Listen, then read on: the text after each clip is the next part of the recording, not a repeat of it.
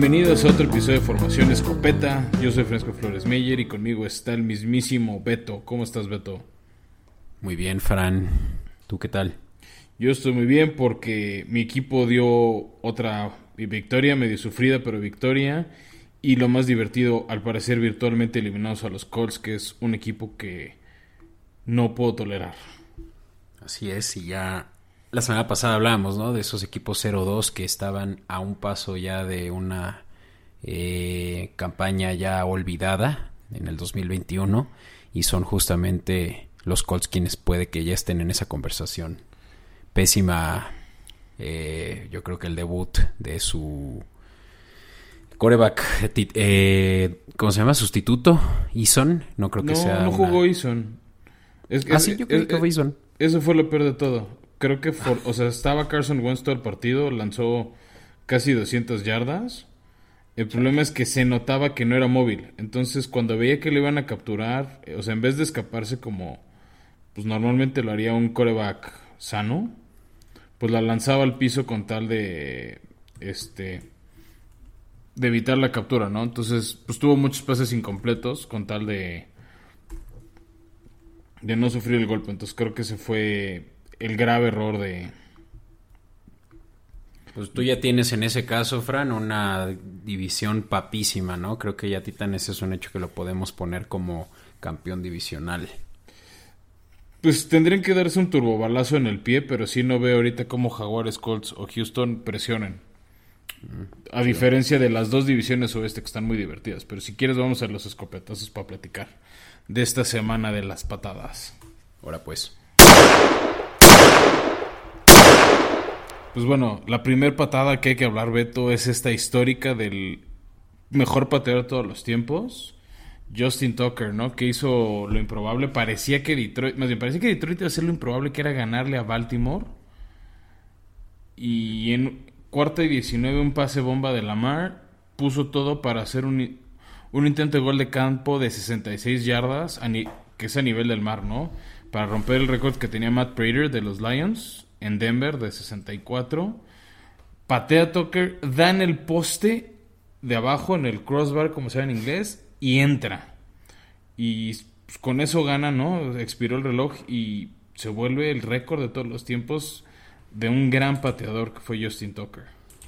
Bueno, que es y que seguirá siendo durante, puede que los próximos años porque todavía tiene apenas 31 años y los pateadores hemos visto a Adam Vinatieri eh, y entre otros retirarse después de los 40, ¿no? Así que creo que es definitivo que vamos a ver todavía unos 10 años más de este GOAT, ya que yo creo que se va a ver por muchos otros récords. Sí, de acuerdo, este, pero sí, o sea, esta, creo que alguien como él merecía tener ese ese récord histórico, ¿no? O sea, alguien tan relevante y bueno, que también por ahí sí hubo comentarios de los anti-Ravens, más que fans de, de, Detroit, que la jugada anterior a este intento de gol de campo se le había acabado el reloj de juego a Lamar Jackson y los oficiales no se dieron cuenta y esas cinco yardas para atrás sí pudieron haber evitado ese gol de campo histórico. Pero bueno, digamos, para tema de historia, de leyenda, qué bueno que se equivocó. Eh, los árbitros porque nos permitieron ver esto, pero no fue la única jugada de patada buena, ¿no? También eh, los Falcons en juego de equipos de 0 y 2 con un gol de campo de, de Q ganaron. También otra que estuvo muy emocionante fue la victoria de Green Bay en el Sunday Night, ¿no? Que parecía que Garópolo había hecho su chamba, dejando el partido 28-27, con 37 segundos y la defensiva de San Francisco que se dobló ante superaron Rodgers que, tiene eso, ¿no? Que 37 segundos parece que no es mucho y para él fue más que tiempo suficiente para ponerle todo a Mason Crosby que pateara ese gol de campo del Gane. Sí, ya parecía, incluso tú por ahí en un grupo estabas ya escribiendo y lo sacaron los 49ers, pero Nelson. Pues mira, sobre todo también, ¿sabes qué pasa, Beto? Green Bay había estado dominando buena parte del juego se apagaron. La defensiva de San Francisco había estado controlándolos y Garópolo se puso pilas y de hecho la anotación de que en ese momento era el 28-27 fue de Trey Lance. ¿No? Tal vez ahí lo que decía mucha gente es, pues todavía le pudieron haber bajado en ese hot touchdown unos 11 segundos más al reloj que pudieron haber sido clave, pero creo que no lo pensaron. Sí, no, no, y la verdad, el que hizo, el que dio un mejor juego fue los Packers, ¿no? O sea, overall eh, debieron de haber eh, tenido más separación en cuanto al resultado final. Pero pues sí, la verdad, jugaron por primera vez. Yo creo que la defensiva sí jugó mucho más rudo y, realmente sí tuvieron el, el X Factor, ¿no? Versus esta defensiva de Cal Shanahan que tanto, eh, de la que tanto se habla, ¿no? Y, y, muy bien, la verdad, por Rogers. Parece que, que no que no es el mismo que vimos en la semana 1 que parecía ya tener todo en su contra. y, parecía una basura. Y, bueno, solo porque hay otros jugadores mm, teniendo mucha mejor productividad desde inicios de la temporada, o sea, incluyendo el primer juego, es por lo que puede que Aaron Rodgers no esté en una conversación de MVP a estas alturas, ¿no? Claro, definitivo, y ya nada más para cerrar estos temas de las patadas, Beto, dos más. Una fue el juego de Raiders Miami, que estuvo muy entretenido, muchísimos errores. ¿No? Este, un, pick six de, de, de Carr al principio, luego un pase lateral para safety de Jacoby Brissett, que puso en ese momento el 14-2. Luego Carlson, el pateador de Raiders, falló un punto extra que fue lo que permitió que Miami empatara el partido al final de, del juego. En tiempo extra, los dos pateadores pusieron el marcador en ese momento 25, este, 28-28, perdón, de 25-25, 28-28. Y luego ya Carson se, se, reivindica y con pocos minutos en el marcador, en el reloj, perdón, pone el marcador 31-28 y mantiene el invicto de los Raiders. ¿No? Entonces, creo que esta semana es una muestra de que los pateadores, aunque no juegan muchos momentos del partido, son clave. ¿No? Y esas creo que son las patadas positivas. Y ahí te va uno que sí tuvo un juego de la patada. Fue el debut de Justin Field, que recibió nueve capturas.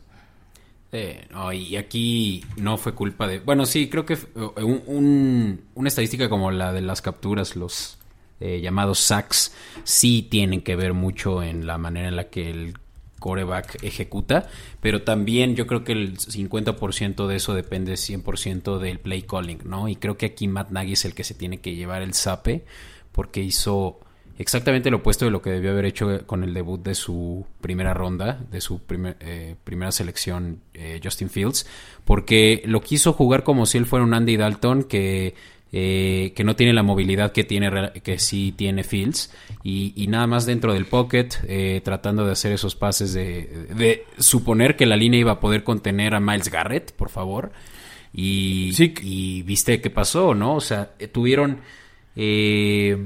en total, y ahorita busco el dato exacto, dices nueve, nueve sacks. Fueron, nueve sacks, cuatro y media fueron de Garrett. Exacto, cuatro y media de Garrett, o sea, casi casi se le puso también al brinco con esa tan buena, eh, tan, buen show que dio Chandler Jones en la semana 1, ¿no? Y Justin Fields tuvo seis pases completos de 20 por solo 68 yardas, Fran. Sí, no, no, no, o sea, fue una producción ofensiva miserable de los Bears, empieza a quedar mal mi pick de ellos como caballo negro para los comodines.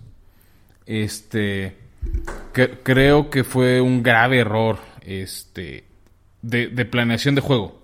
O sea, no, no, no, puedes plantear tu juego así, de mover más el pocket. También creo que los receptores le quedaron no mal, sino pésimo a, a Fields. Pero no, fue tenían separación. o sea, no, a ver, un momento sí, porque no generaron ninguna separación. Pero pues las rutas no están bien diseñadas, ¿no? Le ah, no, no, por eso te digo. O sea, a ver, el primer culpable es la planeación de juego. Sí. No, segundo culpable, este la, la línea ofensiva, tercero Fields, pero también si los receptores generan un poco de separación, por lo menos puedes hacer un pase rápido y te deshaces de él. Y pues sí, probablemente recibas un golpe, coreback, pero te deshaces del valor, no recibes captura. Que es un poco lo que sí hizo Wentz, lo que te decía Wentz. Wentz sufrió la baja de Quentin y Nelson, su guardia, pero se deshacía del balón o lo aventaba al pasto para que fuera incompleto, pero no perdía yardas, no recibía capturas. Bueno, sí tuvo, tuvo como tres capturas, cuatro en el día. Pero no recibes nueve. No, no, no, le das, no le das más méritos a Garrett para su nominación de defensivo del año. Y por ejemplo... Ya con esto creo que ya eh, Nagy oficialmente está en la silla de fuego, ¿no? Como dicen. Que esta yo creo que sí es el primer candidato a que le den crank, incluso antes de que acabe el año. Porque creo que sí tiene buen equipo. Sin duda. Y mira, Beto, justo hablando de, de líneas ofensivas, la que quiero aplaudir esta semana es la de los Rams. Que qué manera de controlar a los campeones, ¿eh? Este. Empezó siendo un duelo parejo el de Tampa contra los Rams. Para mí sigue siendo el partido candidato a la final de conferencia. Y yo creo que la gran diferencia fue que la línea ofensiva de, de Rams protegió muy bien este, a Matt Stafford y tuvo tiempo de lanzar, o sea, pases increíbles a Cooper Cup, este, por ahí a Deshaun Jackson que revivió en la memoria de todos, este, etcétera, a Tyler Higby, y eso fue lo que no tuvo Brady, ¿no? Brady más de una vez se tuvo que deshacer rápido del balón porque venían Donald y compañía. Este, y ahí estuvo el juego. No, y la defensiva, Jalen Ramsey tuvo un total de ocho tacleadas, eh, cubrió a la perfección, yo creo, a Mike Evans. Y, y sí, o sea, la diferencia definitivamente estuvo en la presión de la defensiva de Rams ante la, ante la línea ofensiva de, de Tampa. Y sobre todo, Fran, el que la defensiva de Tampa está muy golpeada, principalmente en la secundaria, ¿no? Ya perdieron a otro más de sus eh, secundarios, de esquineros. corners, esquineros, y, y, pues obviamente eso evitó el que pudieran eh, detener a Cooper Cup sobre todo, que fue una máquina de recepciones, ¿no? Con nueve. Sí, mira, queda claro que la, la NFL se gana en las trincheras. El, el, Super Bowl, ¿cómo lo ganó Tampa en las trincheras? Lo dijimos, ¿no? En, en, en la temporada pasada. Este Mahomes corría por su vida. Tuvo más yardas corriendo hacia atrás que hacia adelante. Y, otro ejemplo para mí, ya para medio cerrar los escopetazos, Beto, es lo que vimos, es lo que estamos viendo con Pittsburgh. ¿No? Este, Big Ben no está teniendo tiempo de lanzar. Najee Harris, por más que sea un gran corredor, no está teniendo tiempo para encontrar el hueco y escaparse. Y ahí creo que está la clave de, de por qué Pittsburgh está teniendo este inicio de 1 y 2. ¿No? Creo que esa victoria en Buffalo fue un accidente a favor de Pittsburgh más que lo que podemos esperar. También la defensiva de Pittsburgh está muy golpeada, TJ Watt está lesionado, este Fitzpatrick no está jugando bien, pero no tiene línea ofensiva. No está teniendo tiempo Big Ben para por lo menos dar un pase rápido. Le caen en nada. ¿no? Y, y, ahí, eh, y, ahí, vemos, ¿no? Lo que es tener una buena línea ofensiva como Cleveland, como, como Rams, que para mí son las dos mejores de la liga, y lo que es no tener una línea como Big Ben y lo que te cuesta. Sí, no.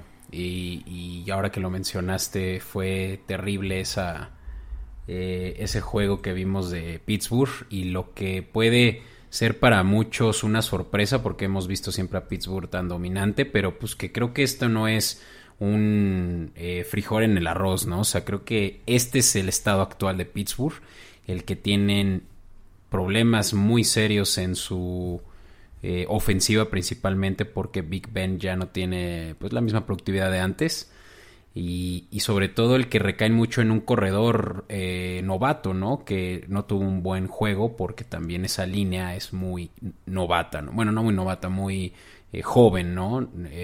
sí, perdieron a varios en, en la off-season.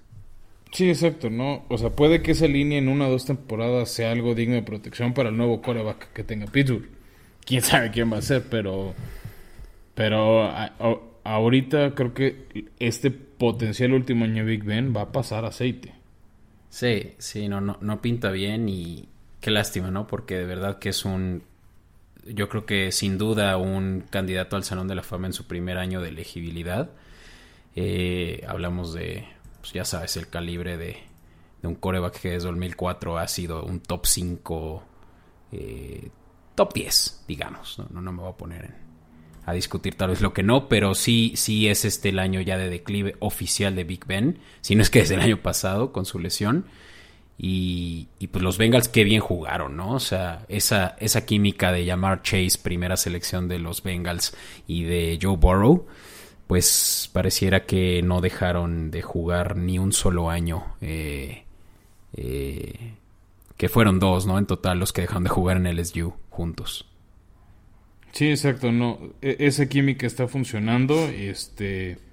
Y pues, pues mira, para nosotros fans da gusto ver partidos así atractivos anticipando lo que se vendrá el jueves, pero mira, justo antes nada más de transicionar a ese, pues nada más también resaltar el gran juego de los Chargers que parece, después de que perdieron a la Charger en las semanas contra Dallas, forzaron cuatro intercambios de balón a Kansas City en Arrowhead y les ganaron 30-24.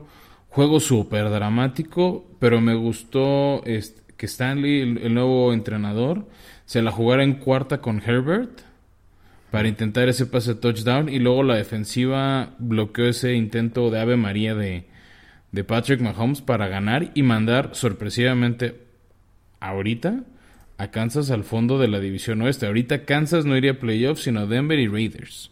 Sí, ¿Quién lo diría? Ver a Kansas hasta el final de esa división.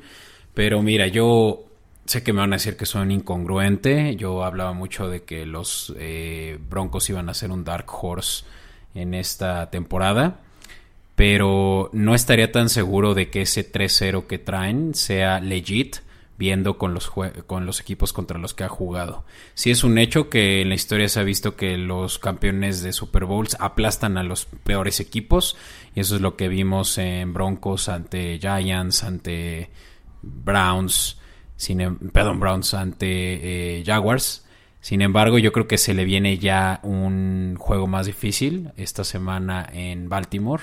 No, no es cierto, reciben a Baltimore eh, los Broncos y, pues yo creo que muy rápido se va a poder voltear esta división, ¿no? Yo creo que Kansas está pasando por un bache y no va a ser un tema de conversación probablemente ya a finales de temporada el que sí o no Kansas va a pasar. Sí, yo, yo creo que Kansas va a pasar. Lo que creo que puede ser y se cumpliría mi pronóstico de pretemporada es Chargers como campeón divisional. O sea, este, esta, este juego de diferencia puede ser el desempate de uno u otro. Pero también, estamos semana 3, Beto. Tal vez es demasiado pronto para, para cantar victoria y ya sacaremos la foto del cuarto temporada. Pero creo, creo Beto, es momento de cambiar de sección y, y hablar de, de qué se puede hacer en el fantasy después de varias lesiones de esta semana. Venga.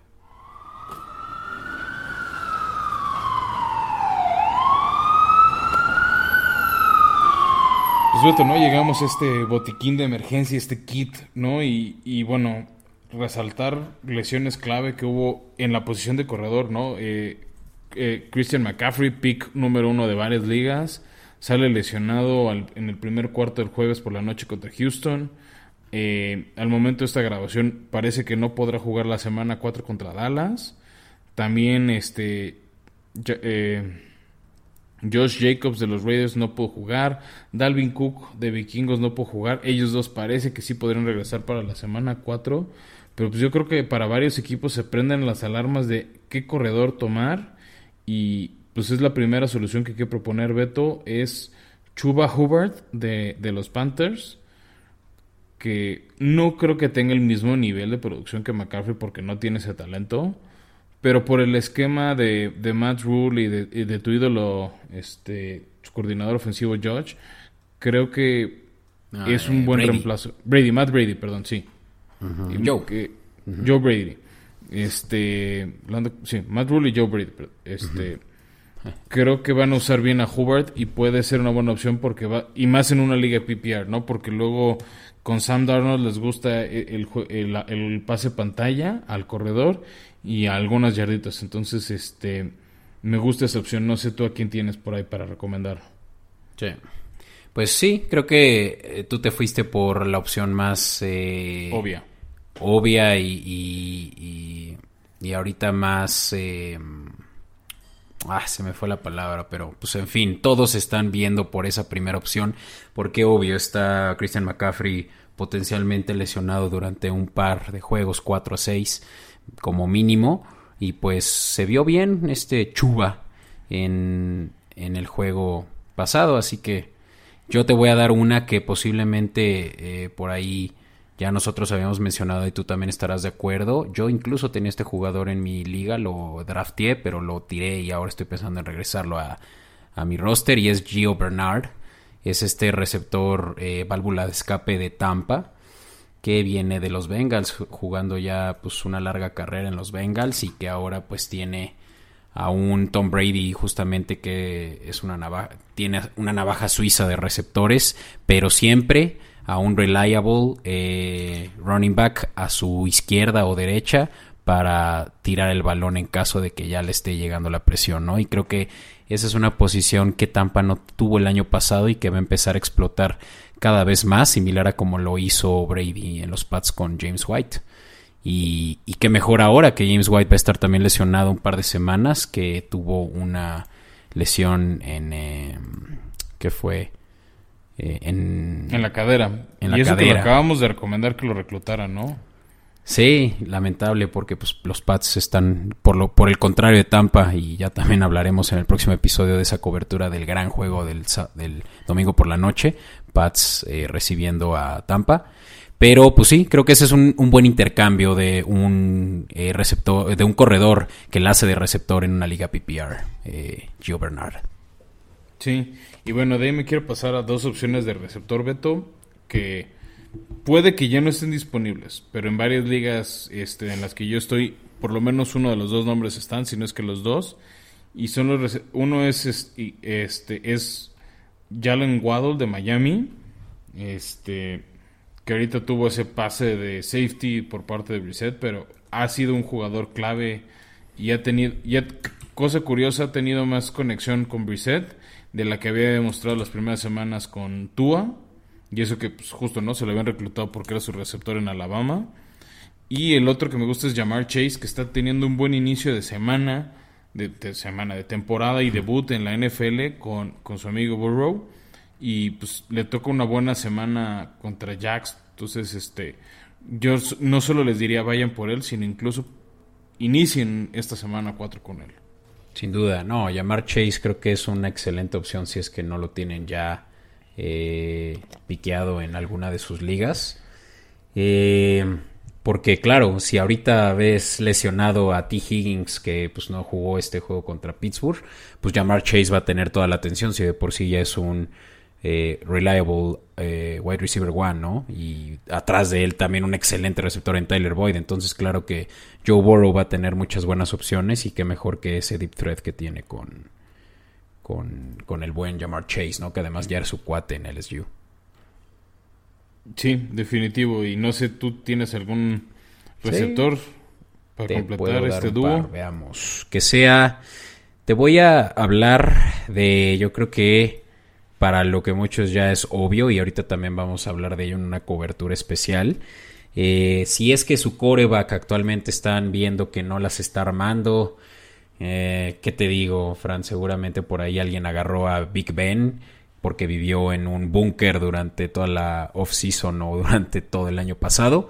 Pues creo que es momento de agarrar a Derek Carr. Derek Carr está dando uno de los mejores juegos de su carrera. Perdón, de las mejores temporadas, inicios de temporada de su carrera. Y, va a estar disponible. ¿eh? Yo te hablo de que muchos equipos eh, lo están subestimando. Eh, a estas alturas tiene solo el 62% de roster en las ligas de NFL.com y no ha tenido un juego por debajo de 382 yardas, Fran. Ha estado. Te decir, lo sé, Beto, porque yo lo tengo en dos ligas. Pues ahí lo tienes, ¿no? Está, y, es, es con Mike Williams mi dúo de receptores. Mike Williams. Ah, no, pues también excelente ese receptor eh, que no pues, había dado mucho en Chargers hasta que, claro, le ponen a, a un coreback franquicia como eh, Justin Herbert, quien puede también estar disponible en algunas ligas, ¿eh? Ese sí me sorprende más un poquito, pero... Sí, sí me sorprendería también, pero Derek Carr, wow, o sea, que te promedie 21 juegos, no, más, 25 puntos por partido, pues creo que es un no-brainer, así que tómenlo. Si por ahí creyeron que James Winston iba a ser la sorpresa esta temporada, no, solo fue el primer juego contra Green Bay que para todos fue una sorpresa. Tírenlo y mejor agárrense a Derek Carr. Va, perfecto. Y yo para cerrar, una posición que luego no todo el mundo tiene bien resuelta, que es la de ala cerrada. Mm. Este, no, de, repente se sufre, se sufre mucho, ¿no? Para encontrar un buen, un buen tight end. Eh, y me gusta la opción de Dalton Schultz de Dallas. Tuvo un buen juego lunes por la noche. Este. Y empieza a recordarme a mí un poco lo que hacía Dallas en, la época de Tony Romo, de, usar mucho este, a, su tight end para bloquear y luego ese pasecito pantalla o esa válvula de salida, más que sí que el Elliot Pollard, ¿no? Este, creo que Schultz puede cubrir ese hueco. Este, porque hay varios Titans que se esperaba más, por ejemplo, hablamos mucho de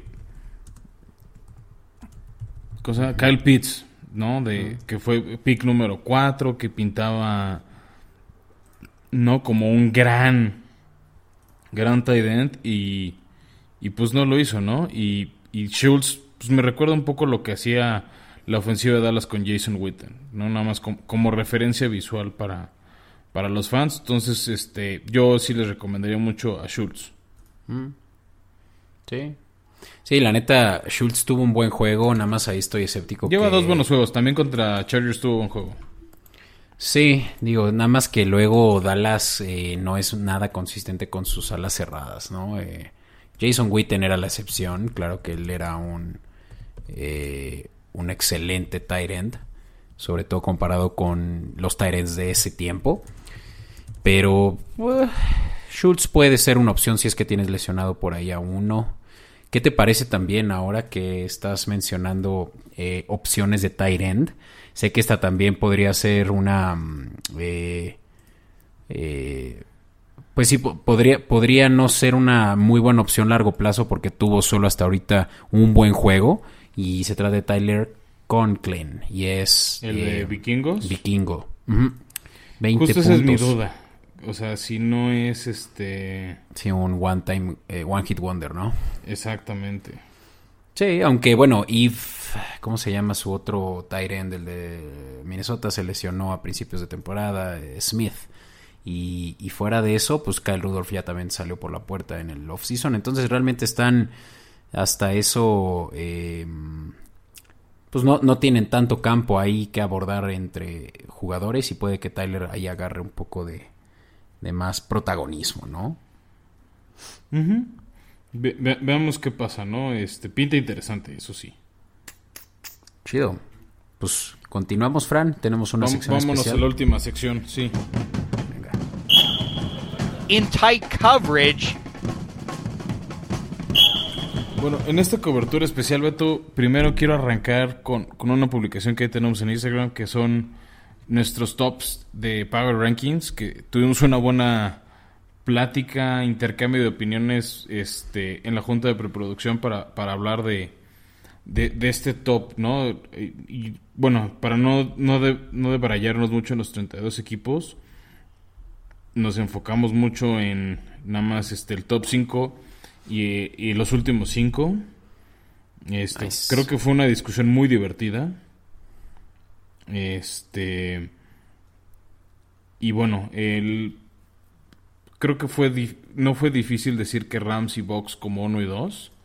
Creo que la diferencia nada más fue quién ganó para decidir quién era uno, quién era dos. ¿No? Sí, pues es que este. acaban de jugar el uno contra el otro, entonces creo que es difícil poder hacer un argumento a favor de Tampa ahorita, ¿no? No, no, no, claro. O sea, pero creo que donde se puso bueno fue el tema de 3, 4, 5, ¿no? Eh, hemos hablado de lo bien que está haciendo Bills. Te digo, para mí creo que, y, y, nada más para que la gente sepa, yo te decía en la Junta de Producción, para mí la derrota de Bills en la semana 1 con Pittsburgh fue un accidente y las masacres a Washington y a Miami creo que es un poco más del potencial de este equipo. Ajá.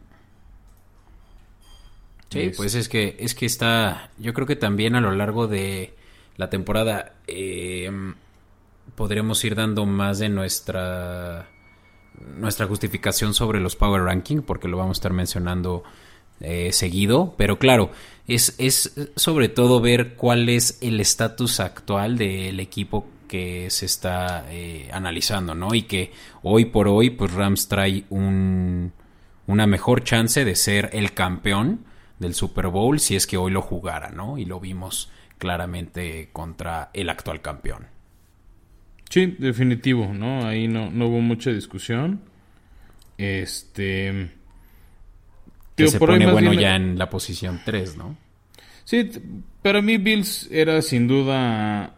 yo no tenía duda de que ellos eran el 3. Yo tenía duda. Yo, yo estaba creyendo que los Chiefs todavía podrían estar posicionados en una tercera posición, independientemente que estén en último lugar de su división. Vemos que es una división muy competida y en cualquier otro escenario, digamos Kansas en el sur de la americana, Kansas en el este de la americana, estaría en primer lugar. Con uno y dos no, por obviamente habiendo otra circunstancia de juegos, ¿no? Actualmente. Pues, con el eh, calendario y con la eh, a mí lo que no me gusta de Kansas y por eso yo, o sea, también ayudé a tumbarlos al cuarto, quinto lugar, es que su defensiva se ha visto muy mortal.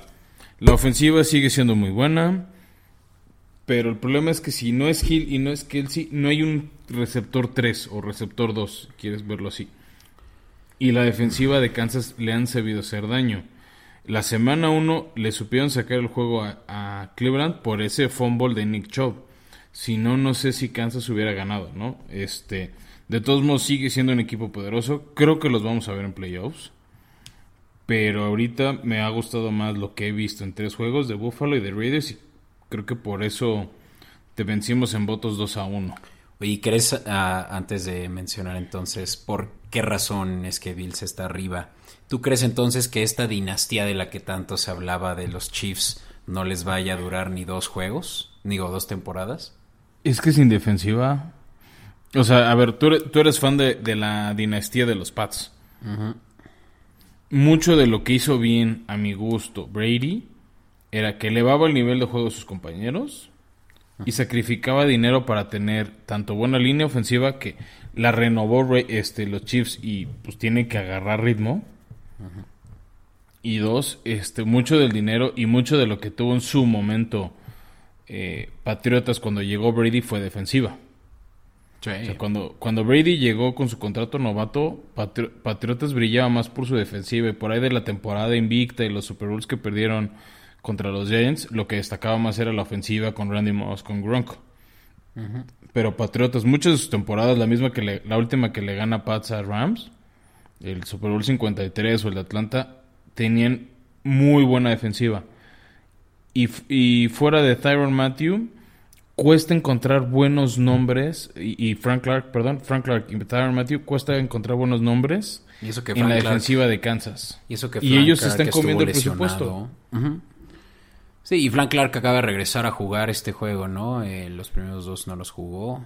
Mm, y, y cierto, ¿no? Creo que tienen un hueco ahí también en linebacker.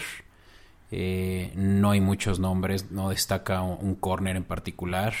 Y creo que eso es algo que va a tener eh, precisamente eh, pues que solucionar Kansas si es que quiere hablarse de una dominancia como la que fue la de los Pats en los 2000, ¿no? Pero yo creo que no están perdidos. Yo diría no, no piquen el botón de pánico los fans de Kansas o los que le apostaron a Kansas porque creo que estamos muy temprano en la temporada como para decir que no se van a poder recuperar. Recuerden, la temporada pasada, eh, Patrick Mahomes no estaba ni siquiera en la conversación de MVP, o sea, estaba muy por debajo del agua y, vean, pues, eh, hasta dónde llegaron, ¿no?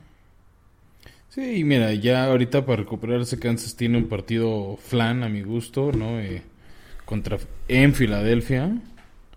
Y ahorita se le, este, sea, sí viene una etapa medio ruda de su calendario, ¿no? Se van a tener a Eagles, luego van a jugar, este, van a recibir a los Bills, que se puede ser un buen parámetro de ambos. Eh, visitan a Washington, visitan a Tennessee. Entonces pueden ser esos partidos, ¿no? De Bills y, y Titanes un poco rudos. La defensiva de Washington a ver qué tal. Luego Gigantes, por ahí Packers que pinta un buen juego. Y luego el que más me gusta es este a mediados de noviembre, la visita a los Raiders. Y empezando diciembre contra Broncos, ¿no? Y viene ahí un, un stretch Rudo de Chiefs en- eh, a inicios de diciembre, que es Broncos, que están jugando muy bien. Los Raiders otra vez. Chargers otra vez. eh, Steelers. Y ya cerrar con Bengals y Broncos, ¿no? Entonces, tienen ese cachito en diciembre rudo los, los Chiefs, que sí, este, que es donde vamos a ver qué tan buenos o malos son. Y donde pueden poner ese desempate contra estos rivales y asegurar playoffs, Sí. ¿no? Y digo, ahora se puede hablar lo contrario de los Bills, ¿no? Empezaron fríos contra Pittsburgh, perdiendo en la primera semana y de ahí en adelante han dado muy buenos juegos. Parece que Allen ya recuperó la forma de lo bien que jugó la temporada pasada, de que también estaba en la conversación de MVP. Y, y sobre todo la defensiva, ¿no? Hay que aplaudirle a... eh, ay, siempre se me va el nombre de su, eh, de su coach. eh, en fin, es también yo creo que uno de los mejores equipos en cuanto a el roster que tienen y al, a, la directiva que traen, ¿no? Y que tienen un calendario accesible, ¿no? Nada más rápido. Los próximos, o sea, Bills viene esta semana un flan contra Texans. Y después vienen dos partidos interesantes de Bills contra Chiefs y Titanes.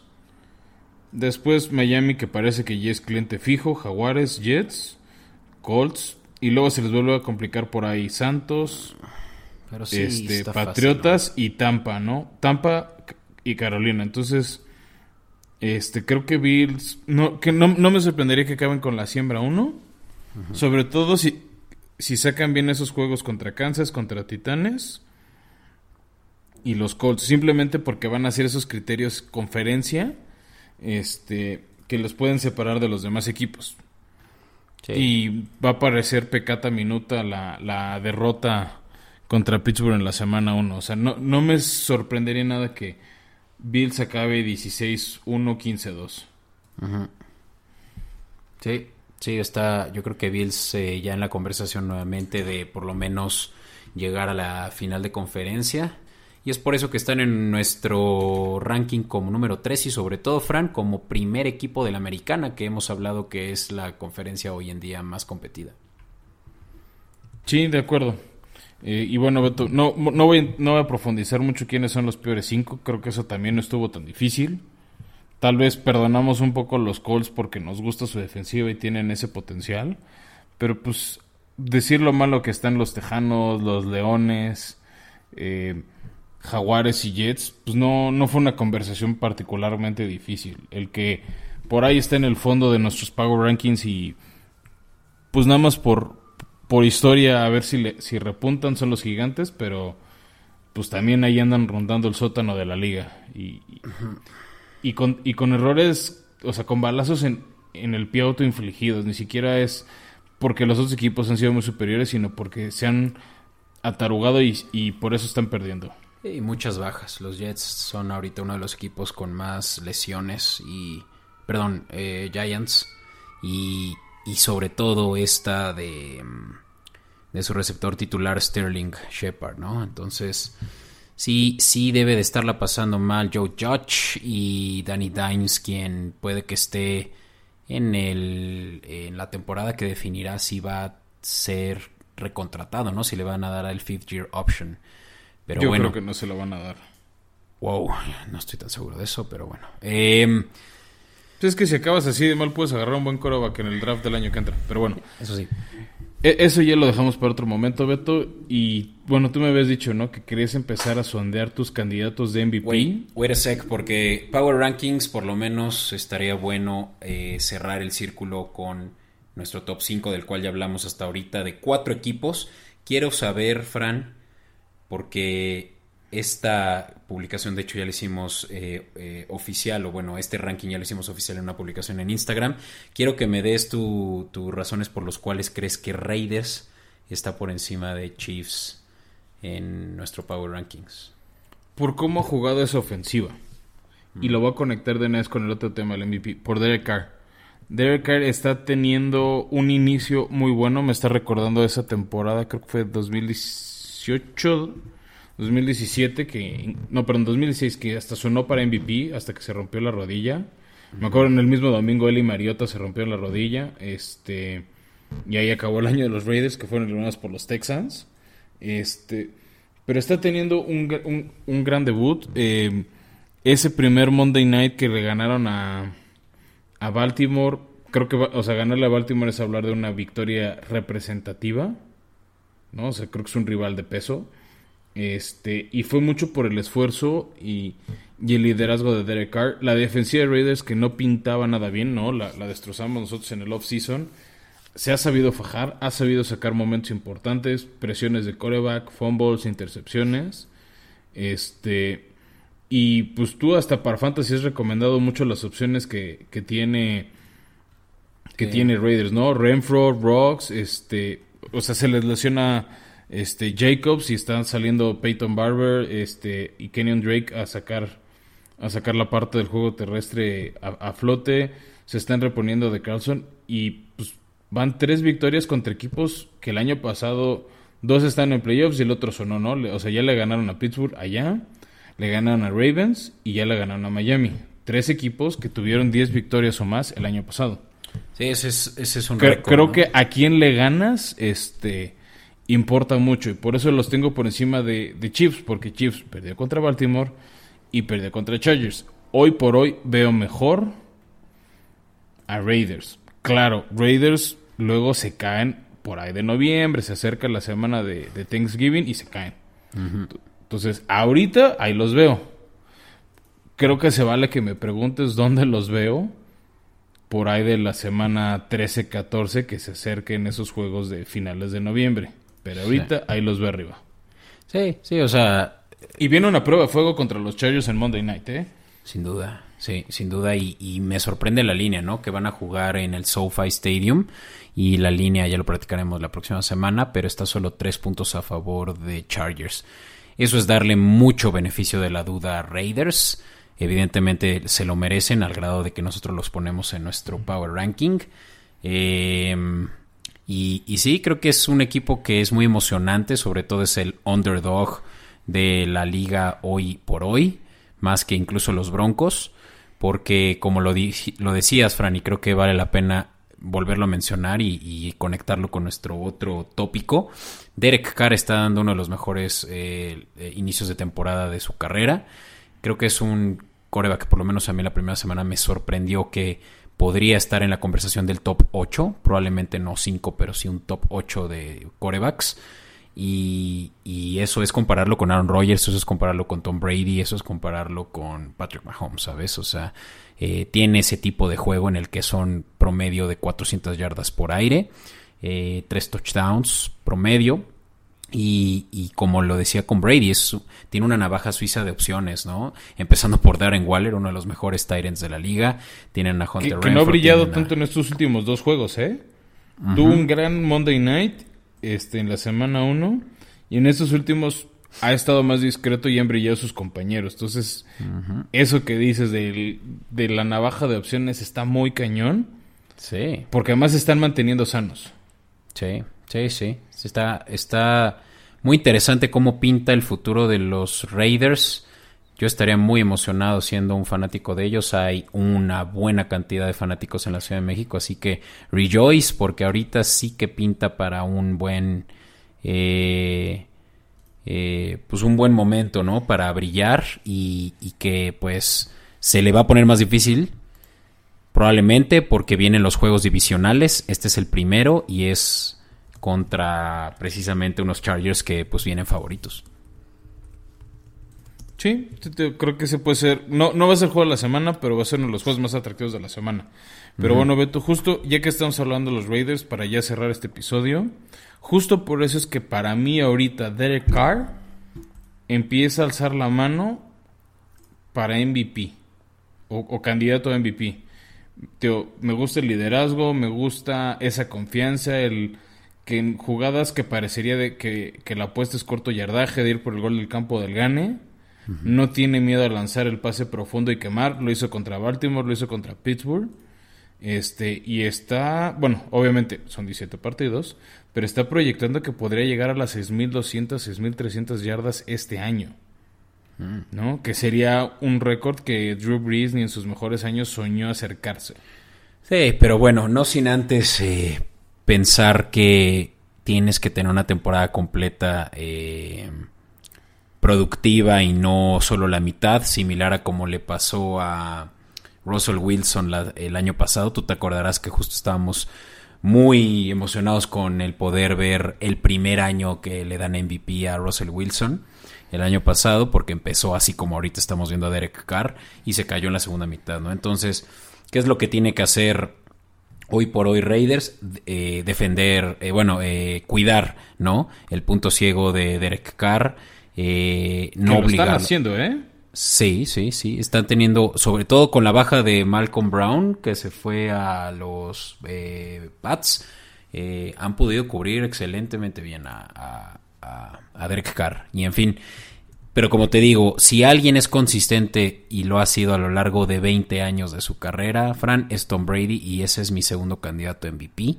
Creo que tiene, excepto por el juego que tuvo contra Rams, porque obviamente no se vio con la misma productividad, tiene los mejores números para un coreback eh, al momento.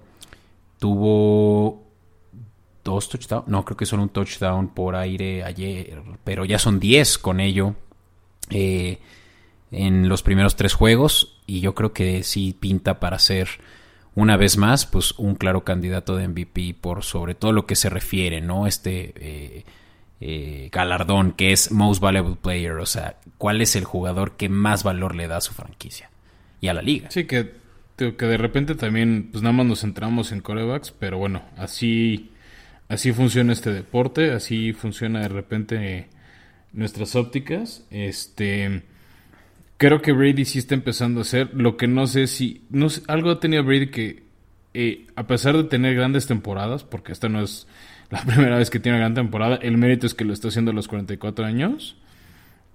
Este.